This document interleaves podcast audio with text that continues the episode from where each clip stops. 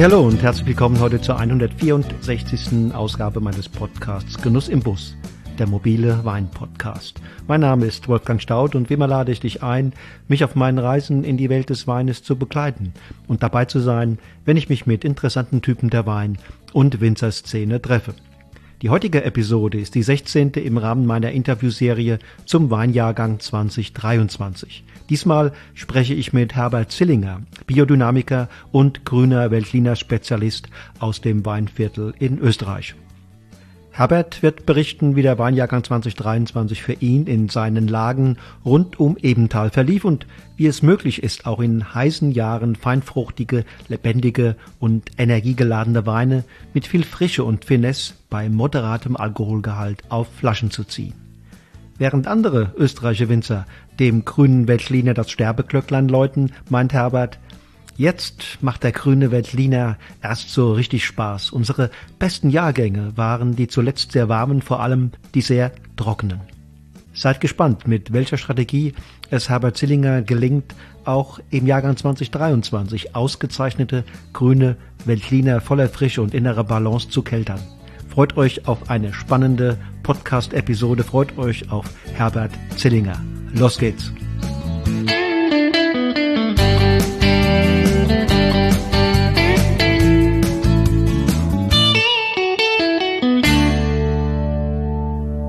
So, hallo, lieber Herbert, ich grüße dich ganz herzlich und sende äh, ja auch an deine Frau äh, liebe Grüße ins Weinviertel nach Ebental und freue mich, dass du heute hier bei Genuss im Bus zu Gast bist. Hallo Wolfgang, die Freude ist ganz auf meiner Seite. Schön, dass wir uns wieder hören. Wir wollen heute ja reden über den Jahrgang 2023 und dann natürlich vor allen Dingen ähm, das aus deiner Perspektive rund um Ebental, rund um das Weinbaugebiet Weinviertel. Aber lass uns doch vielleicht mal starten. Ähm, wie war das bei dir jetzt in den letzten Jahren, auf die du noch aktuell zurückblickst, bevor wir dann äh, einsteigen mit 2023? Mhm. Ähm, also wenn ich auf die letzten Jahrgänge zurückblicke und den Jahrgang 22 äh, Revue passieren lasse, dann kann man, also das gilt eigentlich für alle Jahrgänge der letzten Jahre, dann muss man auf alle Fälle sagen, dass die Jahrgänge wärmer werden, äh, die Witterungsextreme krasser werden, wir es mit immer mehr deutlich trockeneren Phasen, äh, langanhaltend trockenere Phasen als noch vor 15 Jahren zu tun haben. Und das prägt natürlich auch gewissermaßen die Jahrgänge. Jahrgang 2022 war so ein Beispiel, wo wir einen extrem trockenen Sommer hatten. Mhm. Ähm, wir hatten dann zwar im August äh, noch ausreichend Niederschläge, die uns dann schlussendlich doch eine sehr schöne und gute Ernte eingebracht haben. Aber wir haben es dann vor allem in der, in der Nährstoffversorgung der Moste gemerkt, dass uns die Trockenheit da schon ein wenig zugesetzt hat. Also es war unterm Strich kollektiv ein sehr schöner Jahrgang, aber ein Jahrgang, der ein bisschen Gärschwierigkeiten gebracht hat, weil eben die Moste und schlussendlich die Hefen ähm, vielleicht ein bisschen zu wenig Nährstoff versorgt waren. Der Jahrgang 21 war für mich der bislang wahrscheinlich allerschönste Jahrgang, den wir keltern durften ein Jahrgang, wo von Beginn der Vegetationsperiode bis zur Ernte so gut wie alles gepasst hat. Wir hatten mhm. ausreichend Sonne, wir hatten ausreichend Niederschläge. Also für unsere Verhältnisse relativ gute Niederschläge. Wir sind ja in einer der trockensten Ecken Österreichs zu Hause mit einem Gesamtjahresniederschlag von 320 mhm. bis maximal 400 Liter. Oh ja. Mhm. Ähm, 21 waren wir relativ gut. Äh, Wasser versorgt. Da sind die Niederschläge immer zum richtigen Zeitpunkt gefallen. Und unterm Strich hatten wir einen irrsinnig konzentrierten, perfekt ausbalancierten Jahrgang, wo ähm, nicht nur im Weingarten dann, sondern schlussendlich auch im Wein so alles mhm. in perfekter Balance gestanden ist. Also hier, hier in Deutschland war das ein schwieriger Jahrgang. Ja, ich weiß. Es war ein Jahrgang, der wo wir sicherlich witterungsbedingt auf die Butterseite gefallen sind. Jetzt speziell im, im Weinviertel, weil es dort generell einfach ein Stück ähm, trockener ist oder ja. gilt das für ganz Österreich? Es gilt für ganz Österreich. Es war in ganz Österreich ein richtig großer Jahrgang. Okay. Qualitativ gesehen. Ähm, die Jahrgänge 20 und 19 waren ebenfalls irrsinnig schöne Jahrgänge. 19 eine Spur konzentrierter, 20 nicht ganz so konzentriert und mächtig wie 19, dafür es saftiger, frischer. Also beide Jahrgänge auch wirklich wunderschön. Hatten nicht ganz die Größe wie 21, aber es waren sehr, sehr gute Jahrgänge. 18 war wahrscheinlich in den letzten Jahren der schwierigste Jahrgang.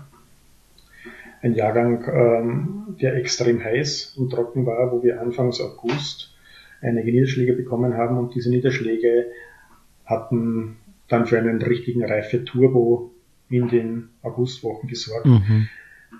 den wir ein bisschen unterschätzt haben okay. und die Ernte schlussendlich äh, vielleicht ein bisschen zu spät gestartet mhm. haben. Ähm, da waren wir nicht die Einzigen, sondern ich glaube, das war ein Phänomen, das äh, so gut wie alle ein bisschen unterschätzt haben.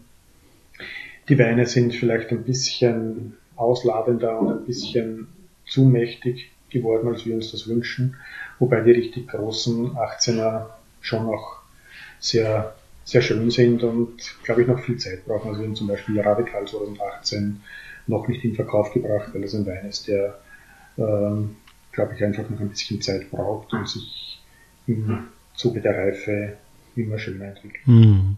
Und wie würdest du jetzt den 2023er in diese Phalanx einordnen? 23 zeigt sich auch ganz wunderbar. 23 war ein Jahrgang, ähm, wo wir nach einem sehr trockenen Winter ein recht, feucht, ein recht feuchtes Frühjahr hatten das uns im Pflanzenschutz schon gefordert hat.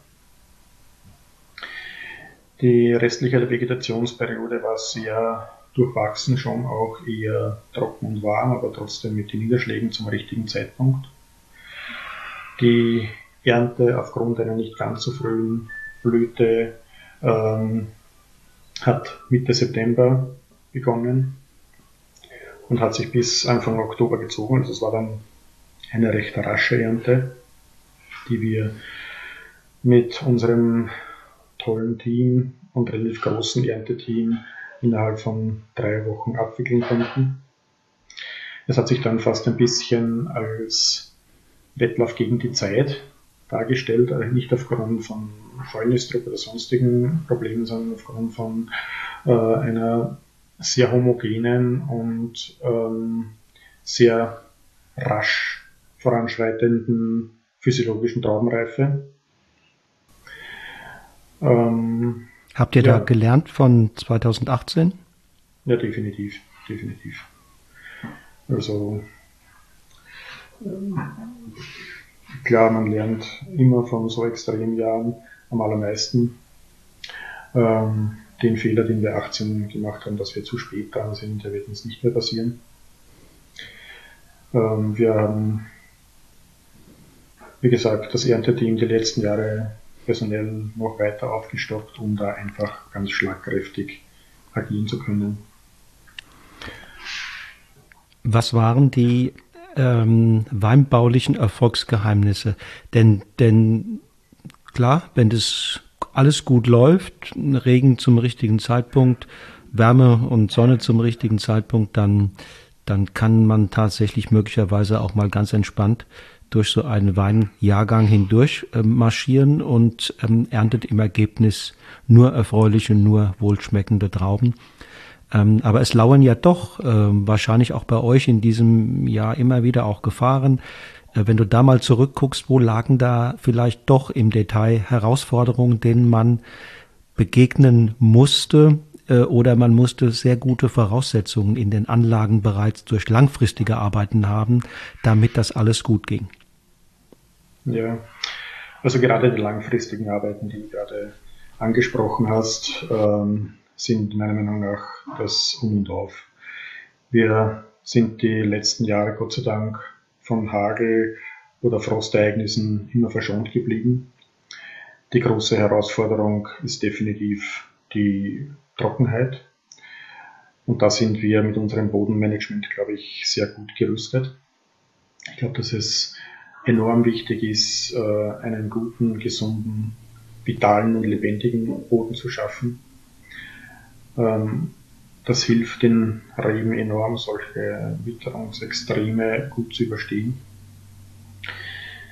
Ähm, Pflanzenschutz wird sicherlich auch fordernder. Äh, das haben wir, glaube ich, sehr gut im Griff, weil auch die Laubarbeit passt. Das beginnt mit dem Rebschnitt und ähm, hört schlussendlich erst kurz vor der, vor der Ernte auf. Da ein gutes Gleichgewicht für die Pflanze zu schaffen. Beschattung der Trauben wird definitiv immer wichtiger. Aber wie gesagt, ähm, das Allerwichtigste ist, glaube ich, ein guter, ausbalancierter Boden. Denn nur auf einem ausbalancierten Boden können die Pflanzen auch in einer guten Balance gesund und vital gedeihen und nur solche Pflanzen können eben solche Trauben bringen und um das geht es schlussendlich. Wir haben ja immer wieder die Diskussion bezüglich Rebsorten, welche Rebsorten äh, denn für die Zukunft Sinn machen. Also ich glaube, wir sollten langsam aufhören, über neue Rebsorten nachzudenken und uns ein bisschen mehr um den Boden und die Bewirtschaftungssysteme Gedanken machen. Das ist, glaube ich, viel, viel wichtiger. Also wir hatten äh, mit dem Weltliner die letzten zehn Jahre die schönsten Ergebnisse. Also es gibt qualitativ für mich überhaupt keinen Grund, über neue Rebsorten nachzudenken. Mm wir, also es beginnt erst jetzt so richtig Spaß zu machen, mit äh, dieser Rebsorte zum Beispiel zu arbeiten, aber ähm, man muss halt wissen, wie man damit umgeht. Was definitiv vorbei ist, das ist, ähm, das ist Grüne Veltliner oder generell ähm, als Massenträger, Rebsorten als Massenträger, ja. Mhm. als Massenträger zu, zu sehen. Also die Zeiten sind vorbei. Aber im hohen Qualitätsweinbereich beginnt es erst jetzt so richtig Spaß zu machen. Okay, also du guckst natürlich auch ein bisschen über den, über deinen persönlichen Tellerrand. Und das ist auch das, was ich natürlich höre, dass, dass der grüne Veltliner natürlich äh, durchaus empfindlich ist gegenüber übermäßiger Trockenheit. Und deswegen ja auch in Österreich in einigen Regionen diese Diskussion jüngst auch wieder aufgelebt hat. Ähm, ja, ist der grüne Veltliner zukunftsfähig? Aber du hast eine klare Antwort gegeben. Ja, also ich glaube, es geht da nicht nur um den grünen Veltliner. Ich glaube, dass alle Rebsorten, die, vor allem die Rebsorten, die zu höheren Erträgen neigen und wo diese Erträge dann auch ganz gern ausgereizt werden, dass die in Schwierigkeiten kommen. Aber das ist, wie gesagt, nicht ein Problem der Rebsorte, sondern ein Problem der Bewirtschaftung und des Umgangs mit der Rebsorte. Jetzt nochmal die, die Gefahren. Also ihr hattet mit, weder mit Peronospora in diesem Jahr noch mit Oidium zu tun und die Ernte verlief auch, ähm, ich nehme das jetzt mal, äh, deinen Aussagen, auch die Ernte verlief dann, obwohl es im Herbst oder im Spätsommer ja dann auch äh, zu Regenfällen wohl auch bei euch gekommen ist, ohne dass ähm, Trauben sozusagen in ihrer Größe äh, stark gewachsen sind, einander abgedrückt haben und dann Fäulnisnester entstanden sind? Ja, also wir hatten eine wirklich entspannte, schöne Ernte mit einem fast zu schönen Wetter. ja, tatsächlich, also ähm, es war teilweise schon ein bisschen zu warm und zu sonnig. Wenn man sich im Herbst bei der Ernte einen Sonnenbrand denkt, dann ist das auch nicht, auch nicht das, was man sich ja. wünscht. Also wir haben versucht, zeitig in der Früh mit der Ernte zu starten und die kühlen Morgenstunden möglichst gut auszunutzen. Ähm, hatten da oder dort ein bisschen, ein bisschen Probleme mit Sonnenbrand, was wir versucht haben, so gut als möglich auszuselektionieren. Hatten schon auch in speziell einer Junganlage mit ein bisschen äh, Botrytis zu tun. Das sind eben immer die Anlagen, die ähm, noch ein bisschen zuwüchsig sind, wo die Böden noch nicht so in perfekter Balance sind, die Pflanzen auch noch vielleicht ein bisschen zu starkwüchsig sind. Das sind die Anlagen, die eigentlich das ganze Jahr äh, einen am meisten fordern, was Pilzdruck anbelangt und dann schlussendlich auch bei der Ernte ein bisschen mehr Selektion notwendig ist, aber im Großen und Ganzen war es ein Jahrgang irrsinnig schönen Trauben, die auch äh, extrem schön homogen zur Reife gelangt mhm. sind. Du hast ja von der Turbo-Ernte gesprochen. Das äh, war der Tatsache geschuldet, dass alles ziemlich zu einem gleichen Zeitpunkt ähm, so reif war, dass ihr gesagt habt, das holen wir uns. Genau, ja. Also das ist mir besonders extrem wichtig, die Trauben äh, zum perfekten physiologischen Zeitpunkt zu ernten. Das ist ein ganz ein kleines Zeitfenster, ähm, wo die Trauben wirklich für mich sich in der perfekten Reife zeigen und dieses Zeitfenster wollen wir erwischen. Ähm, das ist je nach Lage, je nach äh, Rebsorte, je nach ähm, Weintyp ein bisschen unterschiedlich, aber wie gesagt, dieses Zeitfenster wollen wir erwischen, das ist das Um und Auf. Ja, das sagen viele Winzer, mit denen ich rede. Punktgenaues Arbeiten wird immer wichtiger, sowohl äh, beim Pflanzenschutz als auch bei vielen anderen Eingriffen oder, oder, oder Maßnahmen bis hin, bis hin zur Ernte. Äh, siehst du auch so, ne? Auf alle Fälle, definitiv. Ähm, wie hältst du es ja in deinem vergleichsweise trockenen Weinviertel-Kontext äh, mit der Begrünung zwischen den Zeilen? Äh, weil das war hierzulande ein Thema. Die einen sagen, das brechen wir nicht auf, die anderen sagen, wir machen jede zweite Reihe auf äh, in, in trockenen Jahren. Wie hältst du es damit? Wir haben unsere Weinberge das ganze Jahr über Dauer begrünt.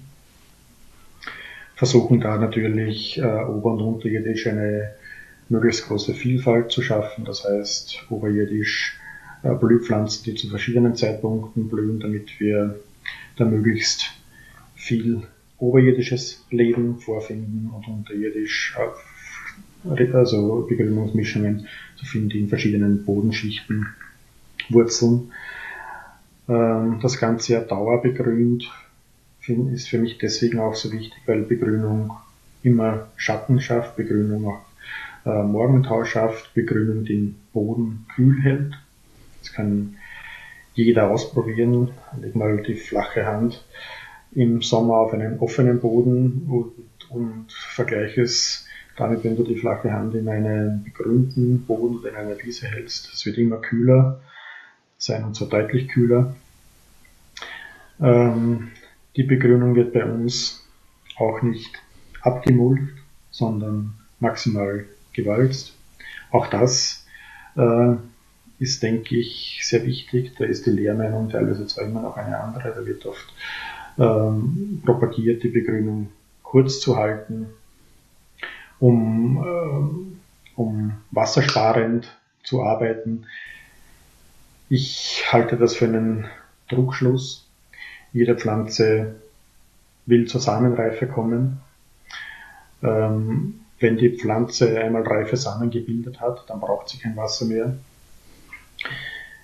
Wenn ich allerdings die die Begrünung permanent mulche, dann versucht die Pflanze permanent nachzuwachsen, neue Samenstände zu bilden. Also das ist ein Teufelskreis, in dem ich mich befinde. Wir sind der Meinung, dass eine Pflanze ausreifen soll, das heißt Samenstände bilden soll, die Samen ausreifen, ausreifen lässt und dann habe ich einerseits keinen Wasserverbrauch mehr und andererseits äh, eine tolle Beschattung des Bodens und gleichzeitig auch einen viel, eine viel lebendigere Begrünung.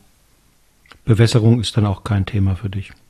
Überhaupt nicht. Also Bewässerung sehe ich eigentlich völlig kontraproduktiv.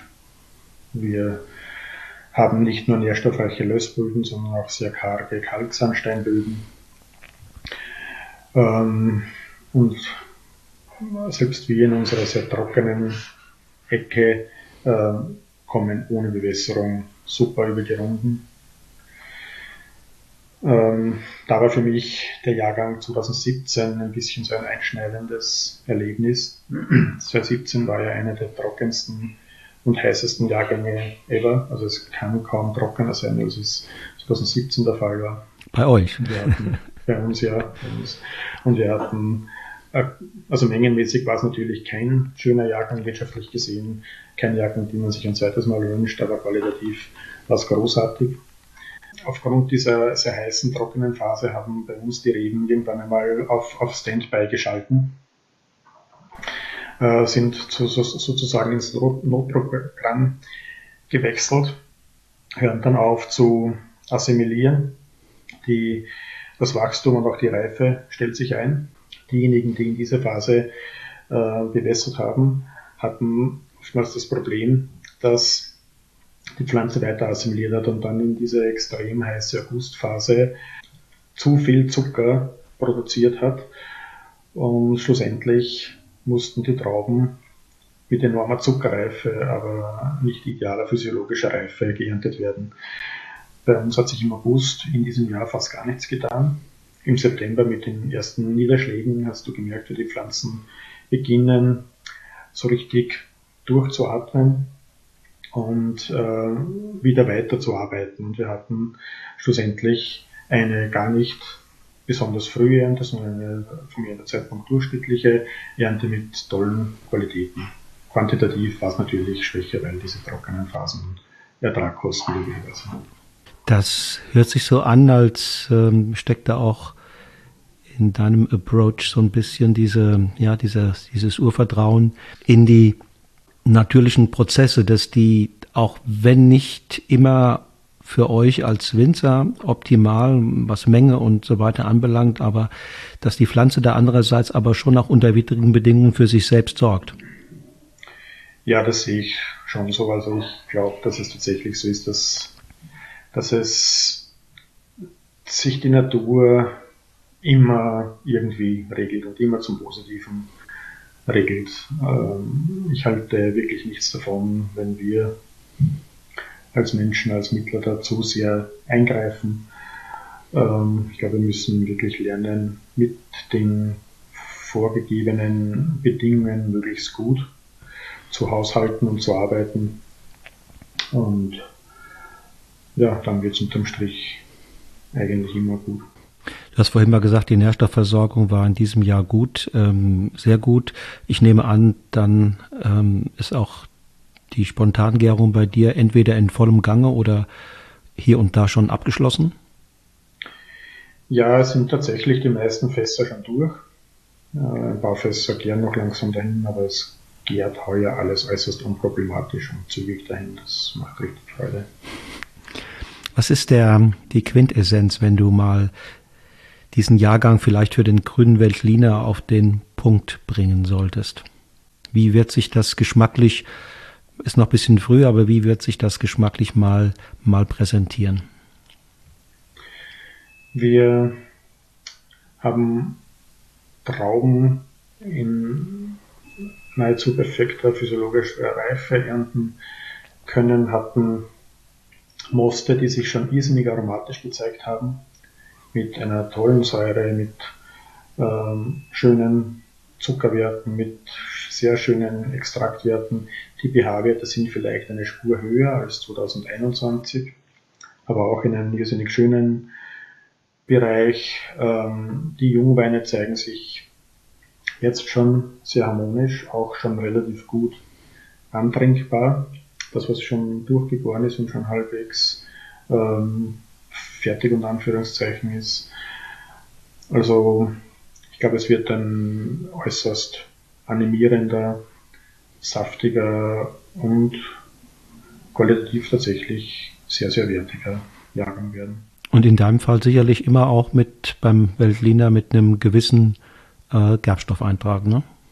Ähm, ja, das ist aber weniger jahrgangsspezifisch, sondern, sondern eher ähm, bewirtschaftungsspezifisch so durch, durch unsere Arbeit mit dem Boden, durch unsere extrem puristische Arbeit im Keller sind die Weine durch die Bank wahrscheinlich etwas strukturierter, ähm, vielleicht auch eine Spur phenolischer, ähm, haptischer am Gaumen. Hat weniger mit dem Jahrgang zu tun als, als okay. mit der ja, Wirtschaft. Ja, ja, ja. Wenn du jetzt zurückblickst und gleichzeitig den Blick auch nach vorne wirfst ähm, für die nächsten Jahrgänge, was sind deine, eure wichtigsten Learnings, die ihr mitnehmt? Naja, da kann ich mich nur wiederholen. Also die wichtigsten Learnings sind die, dass wir noch mehr auf den Boden achten müssen, mit dem Boden arbeiten müssen, dass wir beim Weltliner, also nicht nur beim Weltliner, aber gerade beim Weltliner äh, schauen müssen, dass wir die Erträge eher gering halten, weil eben der Veltliner dazu neigt, mehr Trauben anzusetzen und höhere Erträge zu bringen. Da muss man schon auch dann und wann ähm, ein bisschen eingreifend regulieren. Und einfach permanent mit, mit offenen Augen durch die Vegetationsperiode sich bewegen und, und schauen, dass man rechtzeitig reagiert, wenn irgendein Hut brennt. Vor allem auch was Pflanzenschutz anbelangt. Mhm. Also im August, Anfang September ähm, bereit sein und nicht sich auf Urlaubsreise befinden. Ja, auf alle Fälle. Also ich meine, ähm, wenn man wenn einmal die Blüte abgeschlossen ist, dann kann man beginnen, den Urlaub zu planen, weil dann kann man ungefähr abschätzen, wann die Ernte stattfinden wird. Ähm, aber dadurch, dass eben die Blüte, also der Beginn der Blüte so unberechenbar geworden ist in den letzten Jahren, ähm, tun wir uns mit, mit Urlaubsplanung im August immer eher schwer, oder es wird immer schwerer, ähm, Urlaub zu planen oder man muss ihn flexibler planen, weil von äh, der letzten Augustwoche bis zur letzten Septemberwoche ein Erntebeginn immer möglich sein kann. Ja, ja. Blickst du auch ein bisschen über den Weinviertelrand hinaus? Also hast du gehört von deinen Kollegen in der Wachau oder äh, Kammtal, Kremstal, wie es da gewesen ist? Ich glaube, sehr ähnlich wie bei uns. Also ich glaube, dass es äh, durch die Bank ein sehr schöner Jahrgang war.